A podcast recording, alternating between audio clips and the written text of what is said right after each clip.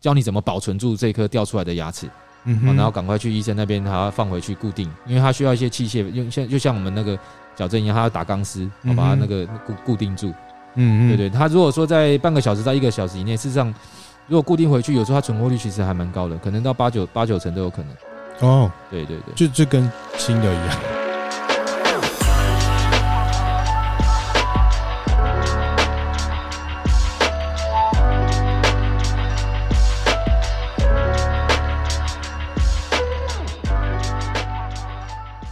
欢迎来到基因中心，我是阿华。然后呢，我们今天很高兴，就是请到一位来宾，这个来宾就是我的牙医师 Tommy。Tommy 他以前就是也是无友之一。大家好，哦，我是 Tommy。所以 Tommy，你一开始是怎么开始？你一开始为什么想当牙医师？牙医师哦，就是觉得很奇怪。我们这节目就是不是问你为什么要练武术，问你为什么要当牙医师？呃，这里说来话长啊。我们本来以前是要是要读美术的，哦，对对对，结果后来爸爸怕我说读美术可能会饿死。好像你爸蛮有先见之明。对对，因为我爸爸自己也是也是学美术的哦，而且美术的那个大学教授。对，那他就知道这段路起来其实会蛮辛苦的，所以就是还是希望说你先去找个可以温饱的行业。对对。但话说回来，你现在就是。帮人家的牙齿精雕细琢也算是一种美术，对不对？对，其实有很大的关联啦。嗯，对，对对，就怎么样比较自然？对对对对，当还有在手上的那个灵活度啊，嗯、哦，那个比例啊，当然会会比较清楚啊。OK，好，哎、欸，所以你一开始是怎么接触武术的？你小时候是住加拿大，对不对？对，加拿大。你是住在哪一个？温哥华，哦，你算华侨吗？还是你就是原本就是加拿大人？我们也是小时候啦，在小学的时候过去的。哦，对对对，了解。然后，所以你怎么接触？是因为你在那里被外国人就是霸凌之类的吗？对，没错。哦，真的假的？这很多很多我们华人过去的这个去那边的小时候的那个辛酸血泪史。哦对对，都一定会啦，这是多多少，因为我们中国人华人过去就我们就矮矮小小一只嘛。可是不是也会有一些可能当地的华人帮派之类的？呃，那个是后 后来，我刚去的时候，其实那时候去的时候台湾人不多，啊、uh，huh. 整个学校大概就十十五十五个二十个以内台湾人，uh. 所以所以其实台湾人那时候很容易被被外国人欺负。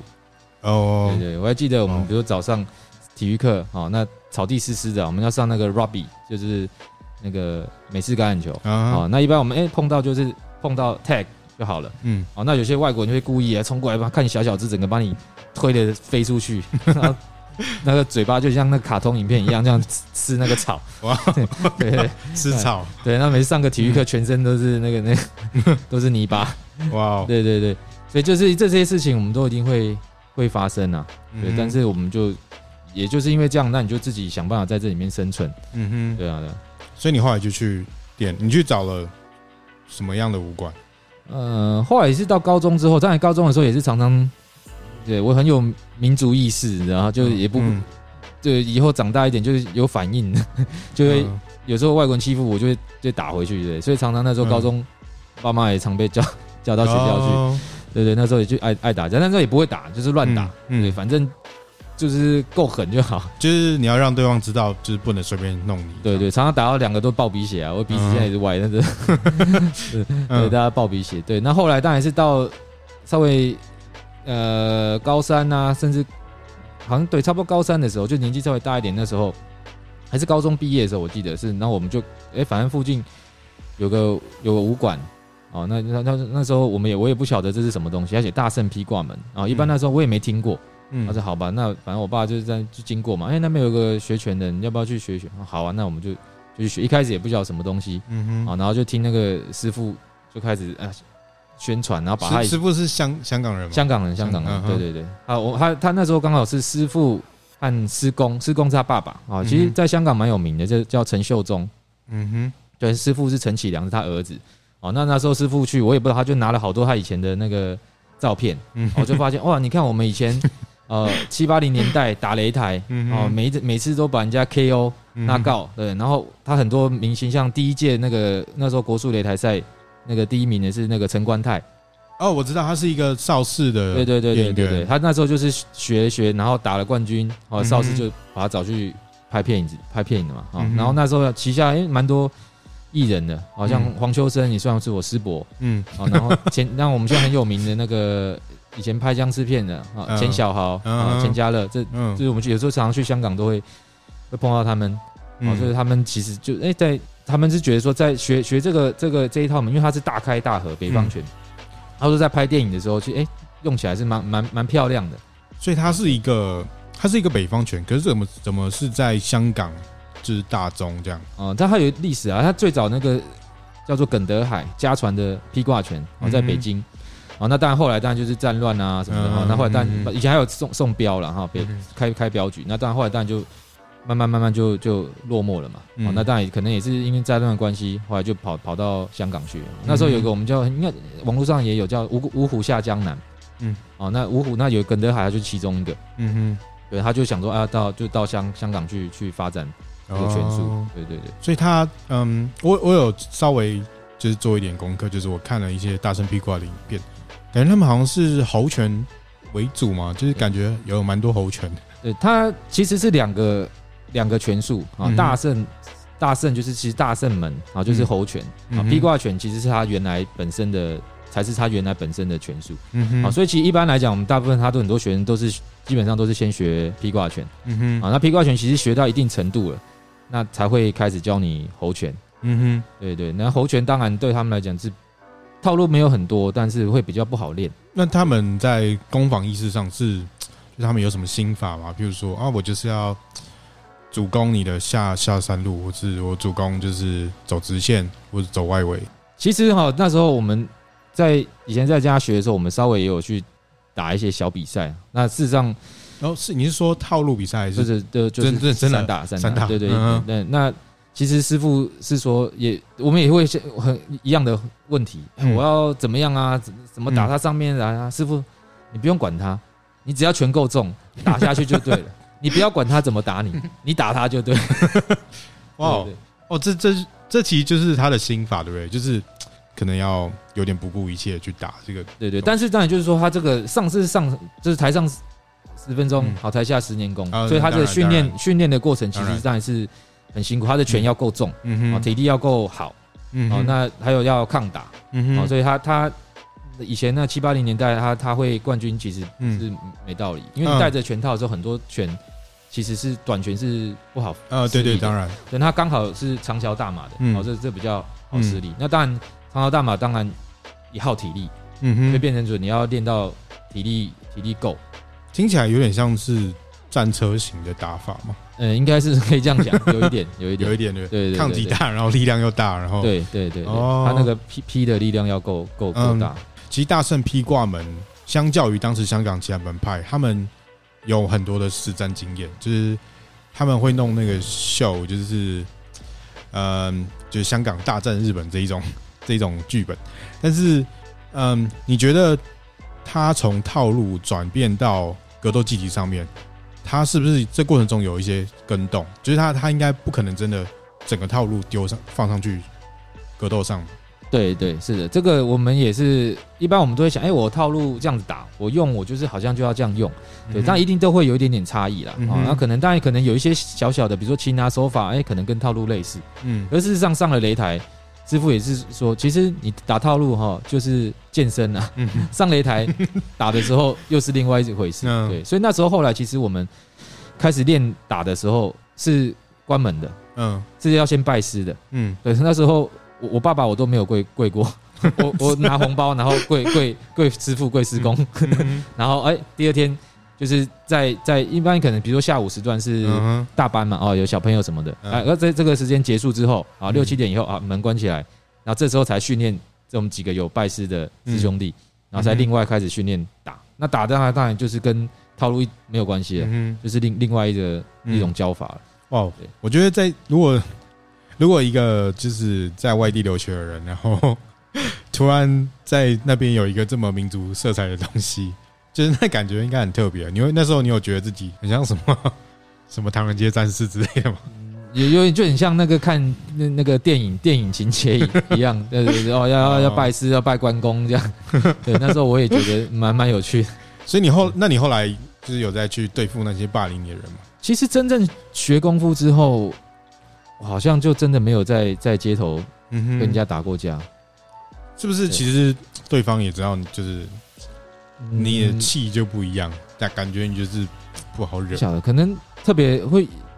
变得特别胆小吧，胆小，我觉得会变更胆小。你说很怕拳头打坏，然后不会比。因为这种就是我们常常跟着打赢进法院，打输进医院嘛，对不对？我也不想要被你打进医院，那我又不想说打到你进法院，对我我们都都不想受伤嘛。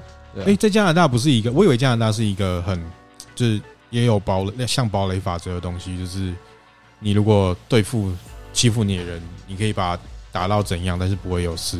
对当然你也也有啦，但是这种东西我们法律事实上我们也我也没碰过，所以我不清楚。但当初以前也是有听到一些美国的案例啊，说哎有个可能学跆拳道的啊，他以前可能在在那个 bar 跟人家啊打架啊，可能其实两个人都受伤啊，受伤程度肯定都差不多，可是法院是判学跆拳道那个输啊，所以因为他说因为你有武术底子，你不应该把他伤成这样啊，所以也是有有类似的问题，对，所以。所以这我们也不晓得之后，因为因为台湾人都又以为说哇，台湾就是法律很靠北，然后如果像美国，你就可以怎样啊，就是欺负你的人打到爆啊，这样子。但他当然他们事实上就比较常这种呃，在在那种酒吧打架，其实是常常会碰到了。那当然这种就是说，事实上，如果你真的要走到法院，因为可能事情也蛮复杂的，我们也我也不是学法律，也不太清楚。对对对，但就是希望，但你也是到了一定程度。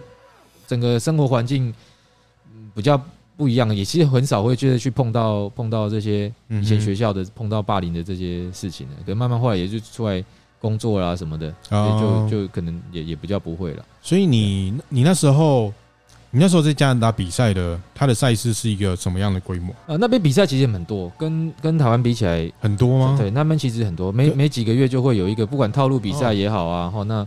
呃，小小的散打比赛也好，通常他们场比赛就会。觉得他们这么这么地广人稀哦，没有那边人人蛮多的。我我们那时候我还记得，我还跑去，我们还跑去开车跑去美国，跑去西雅图，一群人师兄弟跑去美国比赛。对，是散打。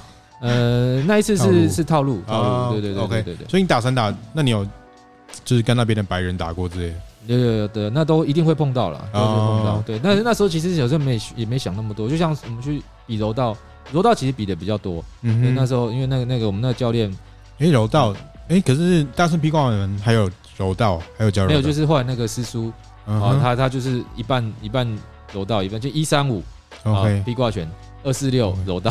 哦，你你说你有一个师叔，他对 对，会柔道跟大圣披挂。哦，对对对对对，有时候有一个师叔，他是是呃蛮特别的，他一个伊朗人，然后后来到英国英国。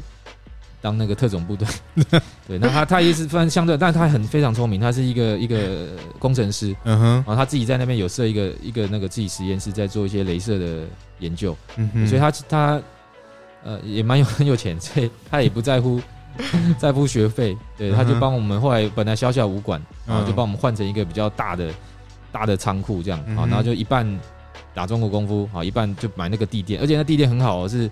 那种奥运等级的地垫，然后帮我铺铺地垫，然后就一半摔柔道，这样，然后一三五 打中国功夫，二四六，哎，这听起来很蛮扎实的啊，这个垫起来应该是选手的。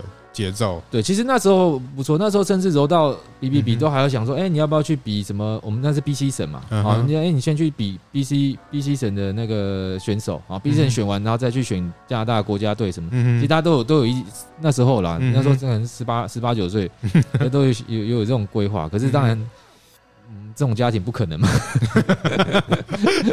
对，哇，哎、欸，可是这样听起来，哇，那边的外国人或是白人。像像你师叔，他是特种部队，所以他也认为大圣披挂门的这个功夫是实用的嘛？因为很多，因为感觉现在重功夫常常被人家挑战，就是他他的你知道不实战啊什么的，你觉得呢？呃，第一个其实中国功夫，我发现其实在北美的发展哈，甚至比亚洲还要好。我发现其实他们很多很多那个咏春啊，对对，不管练咏春啊，蔡李佛、蔡李佛、洪拳，对他们其实事实上是开馆是可以当做他们的事业的，是有一个很好收入的，啊，甚至还开开分馆，像像像那个他徒弟啊，这边就就这边开那边开，就啊，反正就开开开开很多武馆，嗯。哼，对，所以那当然我当然第一个是他们出于好奇心嘛，嗯啊，那当然还有就是李小龙嘛，嗯嗯，啊，所以当然他们就哎，这是这是怎么？周围的人都在练，那我也很好奇，然后我们去看看这些都在练什么哦。那当然又要练到兵器这些刀枪剑棍啊，好像可能也也觉得诶蛮蛮特别的哦。那当然就后续当然很多，尤其当时当时我们那时候我记得有几个老外的那个师兄啊练一练，诶他就本来练得很勤哦，练一练就就不练，嗯啊。那当然后来后续诶偶尔路上碰到，我说你怎么不来啦？这样他就觉得我一直练这套路，我不会打啊。嗯，那我想叫师公教我怎么打，他也不教我啊，啊，嗯，这听起来听起来是陋习哎，就是。对对，但是那时候事实上那时候其实我已经拜师了，但是我没有再没有再去讲，因为因为这他我们师公是香港，它是一个很传统的香港，对对，所以当然第一个我们没有拜师，他不会去教你，嗯，真正。实实用的状况，对，但是我对这个是是一个陋习，没错，对啊，但是他没关系，他有他他他他坚持的传统的原则，嗯哼，对，那大家当然变成说，第一个说，我我心里就想，因为 没有没有没有包红包嘛，啊，没有没有拜师嘛，哈，没有入门，所以他可能这些东西不教，对，那那我知道像，呃，对于是不是外国人他教不教这个我我没有，我们从来也没有问过他，因为像你师叔，哇，他如果是从就是特种部队出来，他一定见过大场面啊。然后，就如果中国功夫是这么没有用的东西，但你是输却还是投注这么多心力，那我觉得感觉大师皮馆们是应该有他蛮独到的地方。对，当然第一个就是我们比如说打套路哦，有些外国人打起来觉得漂亮嘛，嗯，哦这样哎舞刀弄棍的哦这样就啊力那那个要讲究力道啊，爆爆爆这样打起来啊很漂亮，他们就就哎觉得蛮喜欢。那当然，后续应该应该呃，师叔跟师公可能之间，他们还是师叔可能师公也应该也是有教他一些啊打的方，哎，他可能觉得哎很特别，哦，跟以往的那些格斗的那种 one two 啊短的那种那种要啊哎守的很紧的，可能有点不太一样啊，他可能就觉得就哎蛮蛮蛮可能蛮喜欢的吧，那就就就就可能就继续继续有这样练下去。因为我感觉，其实我感觉也是，我觉得华人打的这种功夫不一定能打。但我感觉白人打中国，通常都蛮能打。对对，那我，我觉得还是在于训练模式啦。嗯哼，训练模式，你会发现外国人他们其实很，他们的文化是不是比较实事求是？对，他就实事求是。对他，他他就很直很直白。对，他就是要就是要能打。对你很厉害，我就我就给你钱，让你教我，就是这样啊。你不会，那我们就就就算了。哦，对他他，但是他他是要知道为什么要，比如说，哎，这个一个拳一个来，那我为什么要这样用？我要什么时候用？我能不能用？嗯，对对，他他们就就所以变成说在训练训练上面会比较往往实战方面，对，甚至他其实训练起来可能哎，可能就是套路里面抓两个抓两个招式。啊，那一个拿把，一个一个对，就是同样的招式就一直在对单招。就一直练一直练一直练，对对。当然有些人会觉得很无聊，那有些我觉得无聊的，他可能就自然就就就就就就不来了嘛。哦，对，那觉得哎有有趣的有兴趣的能能能。那个呃扎实练功的，嗯，好，那不怕无聊的，当然就就会接着继续练下去。但是现在还会有这种情况吗？还是其实你上次回去的时候已经改变很多？现在应该还是有啦，现在还是有，还是还是会有，对对。但是就是就一样，有有喜欢的人，哦，愿意能吃的苦了苦的，嗯，那还是会继续练下去嘛。那当然那时候当然很多有一些，比如说是。呃，甚至有小学生啊，国中他们练是爸妈带他来练，啊、他可能只是当才艺在练的，嗯哼，哦，那爸妈当然也根本就不希望他上场去去 去打打打擂台的，然后他只是希望觉得小孩子哎、欸、那个耍个刀耍个枪很漂亮的，啊、哦，那对，那这种当然这种东西就是到一定年纪，比如说高中啊，或者是大学，你功课比较重的时候，嗯，哦，那你你没那么多时间来学才艺的时候，那自然而然就就就会放弃掉。哦，听起来你家里是一个很注重功课的家庭。我们家是还好啦，就是我爸妈就是觉得你想读就读啊，你想学什么就学什么。哦，曾经在小时候，当然你说钢琴啊啊什么 音乐啊，反正你画画你你你小学你就学嘛，你有兴趣的我就愿意让你继续学，你没兴趣那你也不要也不用逼你。嗯，对不对？后来哎功夫事实上在呃学拳的这这个学费这、嗯、这么多年下来花的也不少，上百万也有。哇，这么夸张！因为常常野兽各地，我们也会，我也会去啊。这样像我们牙医，可能常常会，呃，在各地有时候会有一些会议嘛。嗯，啊，像我记得前前几年有一次是去柬埔寨。嗯，哎、欸，那我就上网找找找找了。很传统的柬埔寨拳，嗯，啊，那也蛮有趣。我就找那个那个他们很很 local 那个嘟嘟车，嗯，啊，那其实有时候是会有点担心的，怕会不会被骗啊什么的。对，但我想说啊，你这学功夫的人有什么好怕的？啊，就要找个嘟嘟车，啊，价钱讲好，再载我去这里啊，在在在，那也是开开的好好远，然后开到那种乡下地方，那那个柬埔寨那个乡下其实蛮落后的，嗯嗯，但是心里面也会有点毛毛的，但那没关系，我们就就就去了。啊，去到那个柬埔寨的武馆，嗯，那当然我们也就就就学嘛，我也跟他学了三天，因为那边对那边待是一个礼拜，然后去去了三，那从早到晚跟他练练了三天。然后柬埔寨拳就是，嗯，有人说柬埔寨拳是包括缅甸拳跟泰拳的原型，因为他说柬埔寨以前是一个大帝国，所以对对对，没错没错。那你学起来，它真的有一些可能泰拳的影子之类的吗？有。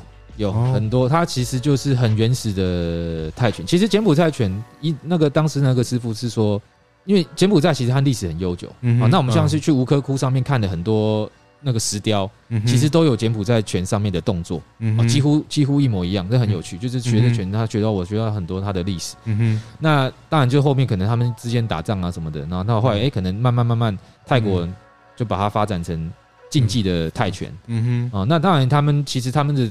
打法上面跟呃，虽然跟泰拳相似啊，嗯、但是那个师傅其实很强调，你真的在实战上面啊，甚至我们在街头格斗，嗯，他其实不是喜欢用泰拳，因为泰拳他觉得动作太大，嗯哼，啊，他是让他们的柬埔寨拳，他动作其实很小的，嗯，啊，就像一个大鞭腿，他会把这大鞭腿的力道换成一个很小角度，但是要一样一样要能打出这样的力道，所以他有他自己的一个训练的方法，哦，特别，对，蛮蛮有趣的，然后他也也会讲求要静坐，嗯，对，所以他他是。我觉得他跟因为可能历史悠久，我觉得甚至跟中国功夫，我觉得有一点点类似。嗯哼，对对对，对。嗯，我觉得，因为我觉得如果会武术这个技能，就是你去全世界各地，你都蛮可以找到一些乐趣。就是你去一个地方，你可能怕被很怕被骗，但是你如果看到那边练武的人，就会突然瞬间很相信他，因为你知道，就你们都是练武的人。对对对，会有一个那个对友情很奇怪友情，对方可能也会感觉到哦，对。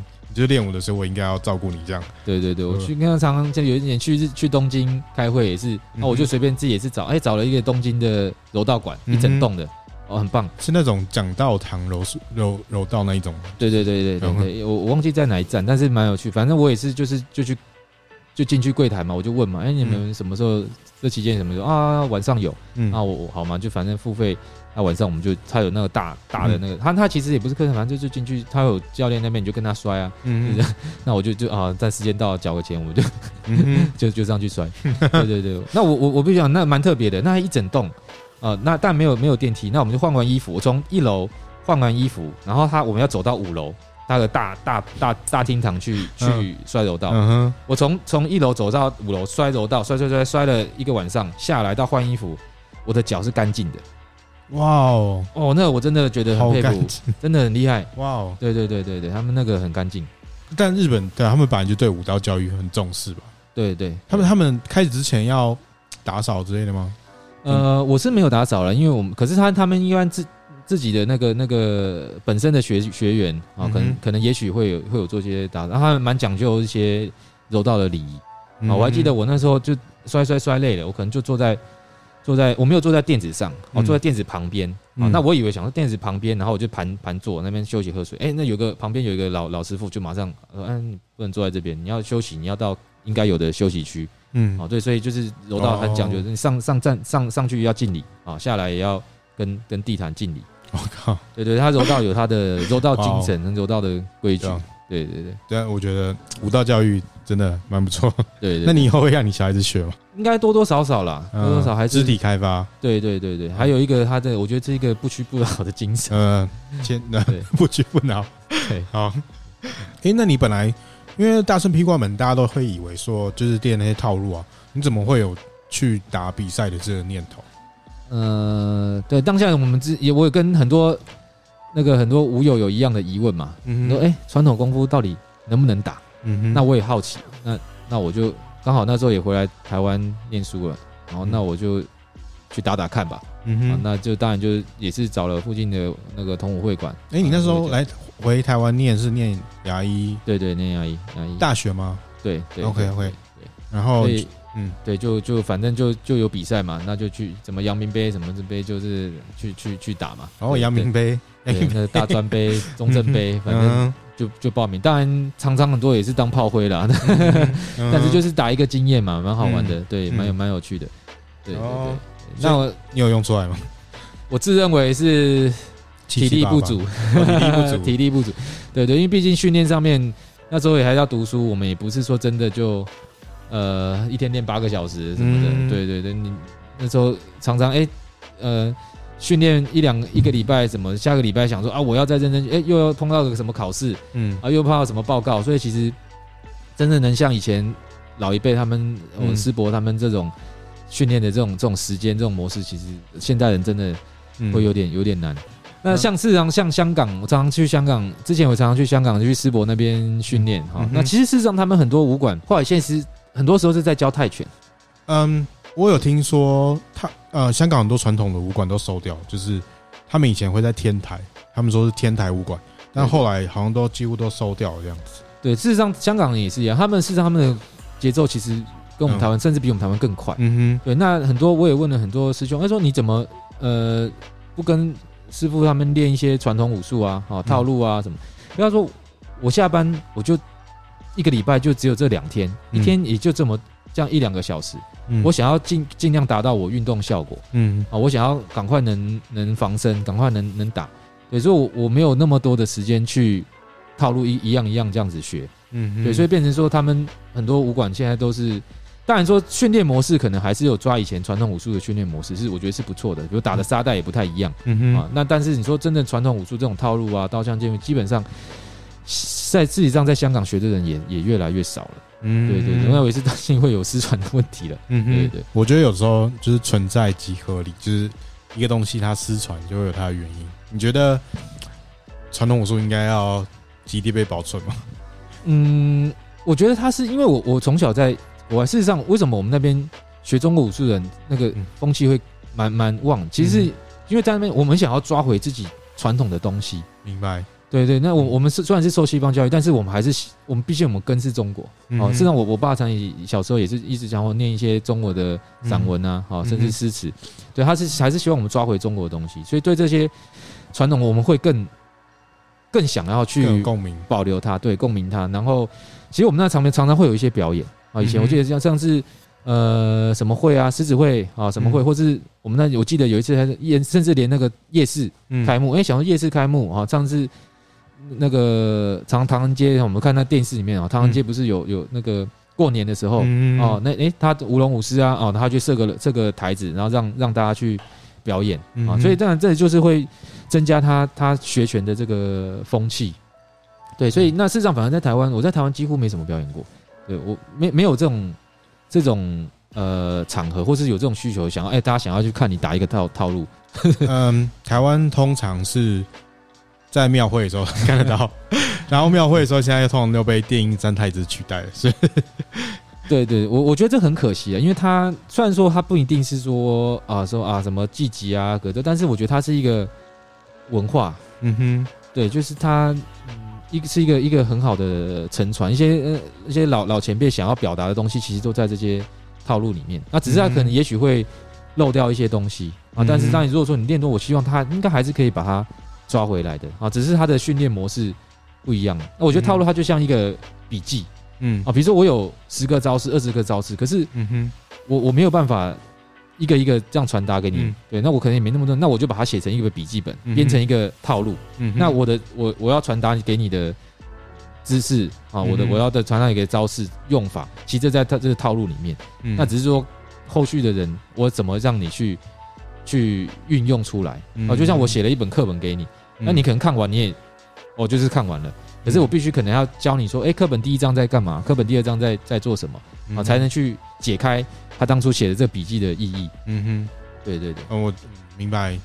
我我以前自己也是练少林拳，然后其实我也会有这样的感觉，就是你要说它没用吗？但它确实会很像，有时候会很像一些格斗技，然后或他的一些打法，就是好像其实是有很明显的存，就是实战价值，就是很难说它真的是一个没用的东西，只能说，就你的训练目的是什么？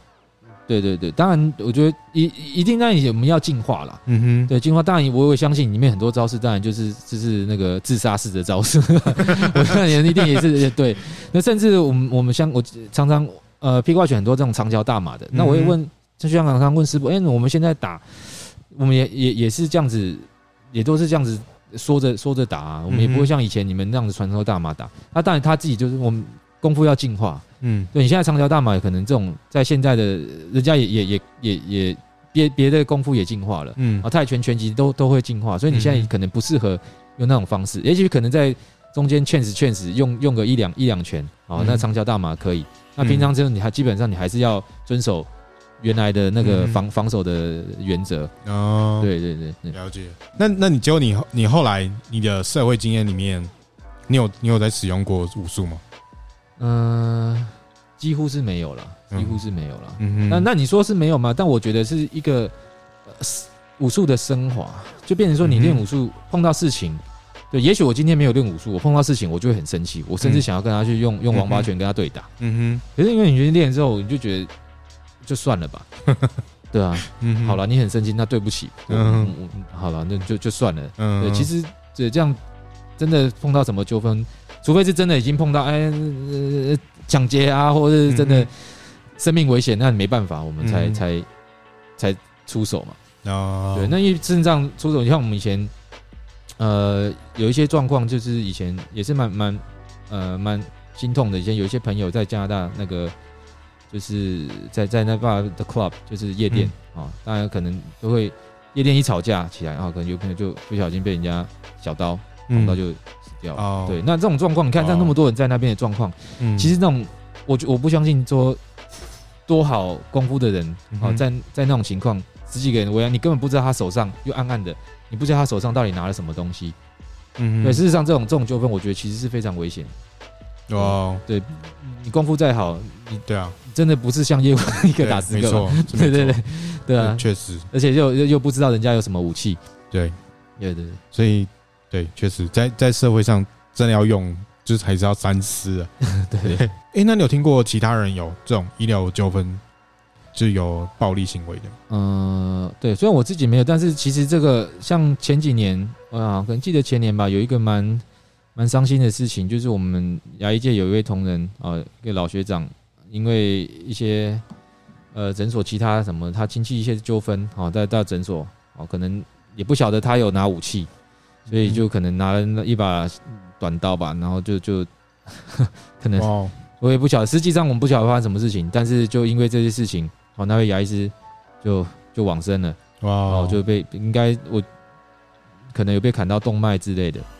当下只有他一个人去面对这些吗？呃，当然有，应该其他也也是有一些助理。那我记得新闻上是说他是请他助理赶快先躲起来啊，就是请他那那个要是那那个。最最那个凶手要找的那个，然后是他妹妹吧？嗯哼，哦，那就要找，那当然就是他是希望说，哎，可不可以用和平方式去处理？啊，那但我们不晓得，结果发生发生这样的悲剧。哇，对对对。那当下后来我也是，呃，为了这件事情，我也是希望帮牙医界呃设计一些。呃，诊所可以用的。然后你要说是你要创一个牙医的拳法吗？创牙医拳法有点难啊。对对，我们毕竟我们牙医是都文人。可是好像那应该有那些手术的，像刀之类的东西。但是它很小。嗯，对，当然就以手术刀也不是随时都在手边嘛。啊，但我们平比如说洗牙补牙，我们不会用到手术刀。嗯哼。对，那当然后来我也在呃设计一份，我也在那个我们那个牙医师的工会啊，桃园我们牙医师工会有有去。呃，宣导一下这个这牙医诊所的呃防身，嗯哼，哦，那我们希望，但我们不可能马上啊教教说哦，我们怎么擒拿啊，然后出出拳啊，下勾拳，那不可能嘛。那但我们希望是说，哎，以牙科诊所啊，我们怎么用牙科诊所周围的可以随手可得的一些器具，嗯，来做防身啊。那我当然希望，哎，比如说柜台，也许可能女生她不可能有很大力气嘛，嗯哼，啊，那是不是在柜台我们就放一个？啊，防狼喷雾器，嗯哼，啊，那时候周围，比如说我们牙科常常会有一些托盘，嗯哼，啊，那我像我们我自己是用托盘是铁盘哈，那哎，我们可以把那很顺手，赶快把铁盘拿起来啊，做一些简单的防御。啊。那还有比如说义肢啊，拿起来，但就是说我不可能做到说，哎，我们可以用这些东西做多多厉害的防御或者制服歹徒。啊。那至少说，我们希望在这个当下，我们去做一些反抗，可以逃离现场，好，可以赶快去报警，好，不要，也许可能会被划伤啊什么，但是总比你丢掉性命好嘛。所以有一点像是安全、人身安全的这种保护措施，对对对对对对对对，因为牙可能牙医都很忙，所以他们普遍也不会去练，特别去练武术。对他们当然就是兴趣嘛，对这方面应该不是太有太太大的兴趣嘛。啊，对对，但是我是当然这种东西就是希望他有一个一个概念在，嗯，好哎，真的如果发生情况，哎，你至少。拿个拿个椅子，好吧，歹徒架开也好，啊，都都好，对对，至少你可以拖延时间，好，等警察赶快来。嗯，对对对。你觉得台湾有这种观念的牙医师目前多吗？嗯，大概只有我吧。好，那个如果有各位有意见的朋友听到这个 podcast，就是可以邀请张医生，他有很多功夫的经验。那这样子，哎、欸，那你以前在大圣 P 关门，你的兵器有？像托盘的东西吗？没有啊，都没有啊。对，但是这种东西就是学以致用嘛，都是一些类似的东西。就是所以常常我们很多人说，哎，你练剑啊是拳的延伸，啊为什么要练剑？为什么要练枪？其实像现代我们不可能没事拿个枪在外面。对啊，对啊，对。但事实上很多枪练完之后，它是回到拳的，嗯哼，啊，回到拳法里面的。哎，可能枪枪练一练，你的拳法会比较比较进步这样。像我知道南派会练一些什么板凳或是扇子之类的东西，其实它都有点类似托盘的概念，对不对？对对对，其实都马上第一时间，是是是是，对对对对对。嗯，然后今今天来就是我们还有准备两个案例，就是呃，我我跟我的 partner 有遇到的情况，就是我觉得有一个案例是我在呃，应该是呃嘉义的朴子柔道队。脚柔道脚力队训练的时候，有一个来异地训练的，应该是台东那边的柔道老师，呃，脚力老师这样。然后他说他有一个经历是，他有一次就是脚力啊，就是他的学生训练，然后一个学生把另外一个学生的牙齿撞断，他说整颗掉下来。然后他说他马上反应就是用冰块冰起来，然后带着那个牙齿去找牙医师，然后最后还成功接起来了。这这是这是一个怎么怎么回事？就是牙齿断掉还可以接回来的吗？呃，对，首先那个牙齿的创伤哈，有分，但有一些几种分类了哈。如果他今天今天这种状况，就是说他是整颗牙齿连根一起掉出来的，哦，那这种状况当然是希望尽量先把它保存住啊。那我们可以保存在牛奶里面啊，那水里面啊，甚至就是直接含在嘴巴里面啊，尽量尽量让那个牙齿在类似你嘴口腔的那个环境里面。呃，类似是因为。怕细菌滋生吗？还是呃，主要是那牙齿周围它有一个，它叫做牙周韧带啊，就跟我们那韧带一样。它那我们牙齿要回装回去，最需要的就是牙周韧带上面那个细胞啊。我们希望它那个牙周韧带上面细胞是存活的，所以希望它尽量跟呃，在在一些类似口腔环境里面存活在那个那个那个牙周韧带活着。那尽量在半个小时到一个小时以内，好把它把它那个固定回去啊。嗯，通通常这种情况。譬如说赛事现场的大会医生有可能做到这件事吗？还是一定要去牙医的？呃，这可能还是要到牙医。那如果大会医师就是牙医，他可以，但还是需要器械，还是需要器械。对对，但是至少他可以，比如说教你怎么保存住这颗掉出来的牙齿，嗯，然后赶快去医生那边，他要放回去固定，因为他需要一些器械，用像就像我们那个矫正一样，他要打钢丝，好把它那个固固定住。嗯嗯，对对，他如果说在半个小时到一个小时以内，事实上。如果固定回去，有时候它存活率其实还蛮高的，可能到八九八九成都有可能。哦，对对对，就就跟新的一样，可以这样说。对，但是它它一定还是可能会需要抽神经啊，但、哦、但是至少你的牙齿是在的。哦，你说它还是会需要像根管治疗的东西？对对对对对对。哦哇，你说如果不抽神经，它就会一直很痛，或是？因为它它的神经它已经没有血液供应，它它它里面的神经会死掉。哦。所以我们必须可能还是要把它的牙髓腔清干净，然后把它放回去。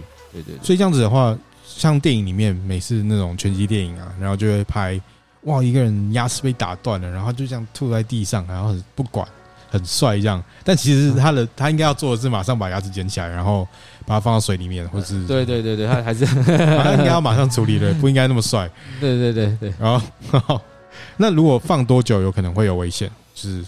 对，就像就其实我们就是说，看他那个细胞多久会死掉嘛啊，通常所以我们一般通常都建议半个小时到一个小时，如果超过一个小时时间久，它接触空气久，哎，细胞慢慢的死掉，你放回去其实就不一定有这么大意义啊，甚至可能放回去它它会叫做骨粘连啊，ankylosis，就是它骨头和那个牙齿会粘在一起啊，就中间已经少了一层那个那个牙周韧带，嗯啊，那它但这样以后就会比较麻烦。牙周韧带是有点像是。牙齿的避震器之类的吗？对对对对对，所以我们我们咬东西有时候也可以感觉到它是硬的啊，它是软的啊，它它有没有 Q 弹度，其实靠的就是就是牙周韧带。哦，那牙周韧带可以，因为像就是十字韧带都有一些人工韧带，然后 亚洲韧带有人工的吗？目目前应该是还没发明出来，还没发明出来。对，哦，好。然后还有第二个案例是，就是这应该是后仰发生的，就是他在队里他在教学生的时候。他跟学生 sparring，结果他不小心打太大力，结果打到他的牙齿歪掉，然后那个学生当下表示哦就很痛，就是，然后他就马上就是离开道馆，然后去附近的牙医这样，然后牙医生看了以后就说哦你这个是牙齿脱臼，然后他就帮他瞧一下就瞧回来，然后所以有这种事吗？就是牙齿歪掉直接瞧回来？啊对，可以其牙它其实我们叫做脱位啊啊脱脱位意思说哎我今天被。外力撞击到了，哎，他可能跑到比较后面了啊，或是甚至整个被那个有些很多跌倒，哎，被压的比较进去了啊。像这种状况，其实事实上就很像矫正一样，我们可以把它拉拉回到原来位置，然后放一个矫正线把它固定住。那通常这种状况，如果不是太严重，其实事实上也是 OK，它它是可以把它救回来的。嗯哼，对对对，所以但有时我们呃牙齿创伤必须要分分几种类型啊，比如说像你这种我们刚才说的整颗。牙齿掉出来的，OK，它是可以放回去。哎，牙齿脱位的，啊，它可以也可以把它拉回去啊。只要，但这是前提是你整颗牙齿是完整的。嗯，好，那如果有些状况是，哎，牙齿只是撞到已经断掉了，剩一半的，嗯，啊，那那就可能就不一定能装回去了。那断掉剩一半那种，有可能让它剩下的一半归位，然后在上面再弄一些什么牙套之类的。但我们就是如果说要看断多少，好，如果 A 如果只是去不掉啊一小块啊，没有没有断到牙根啊，没有断到很深，事实上，呃，有些小的，甚至我们做一点填补，啊，就就就可以填起来。啊。那如果大一点的，哎，可能有断到神经铺路的啊，那就我们可以哎把神经抽掉啊，根管治疗，然后做一个牙套把它修复。啊。那但有一些裂是直接牙牙根劈成两半的，那这种可能就没有办法没有办法修复，那可能就是必须拔掉了。哇哦，哎，所以这样子的话，你觉得像我们就是武术家或是格斗训练员，常常要激烈的碰撞，要怎么样保护自己的牙齿比较好？啊，基本上就一定嘛，就像我们很多选手也必须要戴牙套啊，就是保护保护的牙套。所以在牙套选择上面，像我自己本身牙套，其实我会我买比较比较好的。你买多少钱呢？我也忘记，大概一千一千多块，两千块。哇哦，对对对，但是其实。因为你这个不是用一两次就丢掉的东西，对啊，会一直用，用用清洗一下都还是可以继一直用。所以你那一千多块的牙套，它有什么就是特别厉害的设计吗？呃，就是戴起来比较舒适，比较好呼吸。那你包你会觉得包覆性比较好，嗯哼，对对。那当然有也有一定的厚度嘛，嗯哦，对对，是 Under Armour 之类的吗？呃，我也忘记人家包。好好不重要，然后又没有叶配，所以不重要。所以那。牙齿有办法训练吗？就是有办法，你知道，就是 no pain no gain，就是我我把它练得很强，然后我可以不怕别人打我的牙齿。你觉得牙齿有有训练的办法？牙齿，你说因为训练牙齿让牙齿更强壮吗？对对啊，就是如果如果如果牙龈是肌肉的话，我让它变得很强壮。啊，那我说我们就。多吃槟榔吧，没有牙齿其实没有什么训练方式，就是好好保护，正常饮食。嗯哼，对对对对，好好保护。嗯，所以牙齿没有办法训练。呃，没有，就是清洁干净吧。啊，哇哦，对。那你刚才说吃槟榔是因为，你知道有一种说法是说，就是哇，你的打击力跟你的咬合力是成正比关系的，就是如果我的。他他呃好，我觉得我要讲他的出处，就是是我在刃牙里面看到的。他说，就是你的打击力等于你的握力，再加上你的咬合力，这件事情是有根据的吗？呃，这个这样的话，我想要反问主持人，主持人我们也是也是练武的，对，所以我们常常在，比如在出 one two 啊，或者是呃柔术，我们在做压制的时候，啊，常常教练会说只是会叫你做什么事情，他会说就是不要太用力，放松放松，对对，所以我们打拳打拳，哎，打打沙袋 one two one two，我们是要放松，力道才会送出去，嗯哼，对，如果。你把力道都集中在，一般我们呃初学很习惯把力道集中在肩膀，嗯哼，好，那也可能，所以你的拳可能打不中，因为你的力道都肌肉的力量已经，不不肩肩膀肌肉力量把把你拳的力量都吃掉了，嗯哼，对，那我觉得那你咬合力也是一样，如果当你把力量全部都咬在那个牙齿这边，好脖子这这一段，那我们我们听众也可以自朋友也可以自己想一想，那你现在的力道会在哪里？所以所以嗯。打人的时候咬紧牙关，反而不能打出更大力，反而有可能抵消掉你的身体的其他力量。对对对，我记得，嗯，以前李连杰有一个好像是精武门吧，一个电影啊，嗯、啊他我记得他是跟一个那个日本人嗯在在对打啊，那时候日本人就问他，呃，什么是最强的拳？嗯哼啊，那李连杰回就拿了，我记得拿了一块砖头，我说我把所有力量集中在一点，啪打那个砖头，把他砖头就是打碎。对，所以我讲他他讲的。我觉得没有错哈，就是把所有的力量集中在你要打的那个点上面。哦、对，那如果说我我这边也用个力，那边也用个力，那我等于我我我我的力量不会集中在我的要打的那个拳头拳头的点上面。嗯哼，对。那那可是那那抗击打的时候呢？抗击打的时候就是咬都要咬紧牙齿来，就是承受那个打击。对，抗抗打的当然是因为我们必须，就像我们没哎，比如说我们很多会练。打打那个肚子哈，如果我们变成不是腹肌要盯起来，嗯哼，那抗打事实上也是一样啊。我们抗打也是把牙齿咬起来，让周围啊脖子啊还有还有肩膀这附近的这个肌肉绷起来。那我们它要绷起来，必须是要把牙齿咬起来，还是绷得住？嗯哼，那绷得住，把肌肉绷起来，让它做一些那个受力嘛，嗯，就是，它才会可以可以保，等于是就用肌肉来保护我们的的下巴、我们的下巴、我们的头部、我们的颈部，嗯哼，对对对。哦，所以主要其实跟牙齿没有关系，主要是周围的肌肉。对对对，所以并不是因为说我把牙齿咬紧了，然后我就变强了啊。哦，好，好，这这这是一个乡野传说。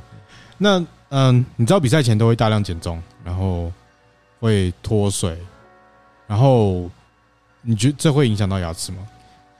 呃，当然，我们可以也一样。我们来想一下，我们常我之前以前比赛自己也是，然后常要去减重，就穿个外套，然后跑跑跑跑跑，一直跑。对对对。对，那我们减的是什么？是水分嘛？嗯哼。其实就是在快速的状况下啊，尽量减低身体的水分。嗯。可是事实上，水分在这么快速，大家其实跟牙齿的那个那个本身的钙质会不会有关系？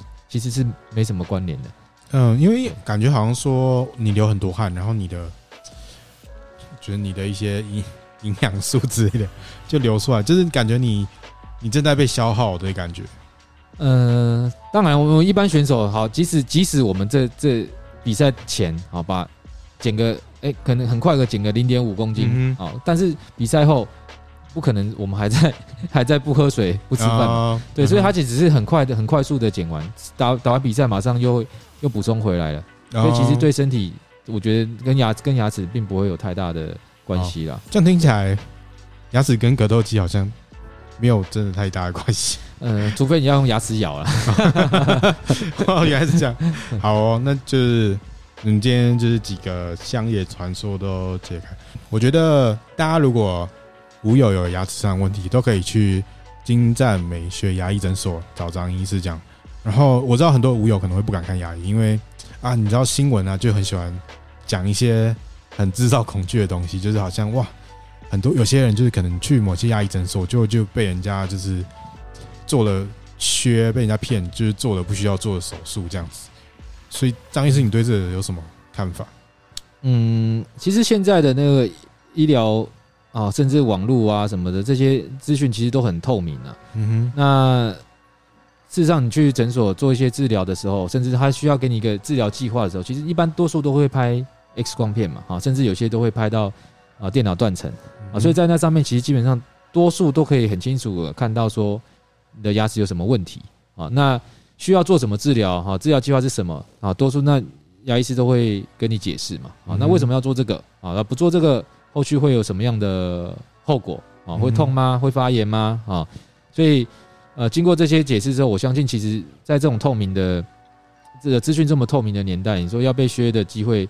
应该 应该不不大了哦，对对对对对，有可能那些都是很个案，对不对？就是对对对，或者是也许可能当下哎、欸，可能没有讲解清楚，嗯、还是病患可能有误会，对，没有对没有理解。对，事实上其实像我们牙科，像牙医诊所到处都是。也许你这间看完，突然隔壁走两步又是另外一间，你 一样也可以去再评估一次。嗯哼，对对，所以现在应该我我是觉得这件事。事情如果有疑虑，当然我们就就是哎、欸，可能去其他的诊所可以再再评估一下。嗯哼，对对对对，了解。好，那就是所以各位无友，如果你真的很怕这些东西，我就是真的跟大家推荐就是张医师，因为我自己就是给他看，然后我以前也是就是蛮怕的那一种，然后我觉得我给他看之后，就是情况就是改善很多，所以大家可以去。哎，张医师，你的地址是在哪边啊？就是。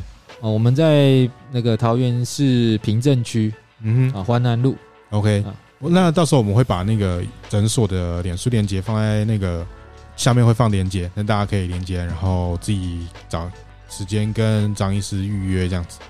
好，可以，可以，谢谢，谢谢。那我们今天节目就到这边，谢谢 Tommy，好，谢谢，谢谢，好，谢谢大家，OK，拜拜，拜拜。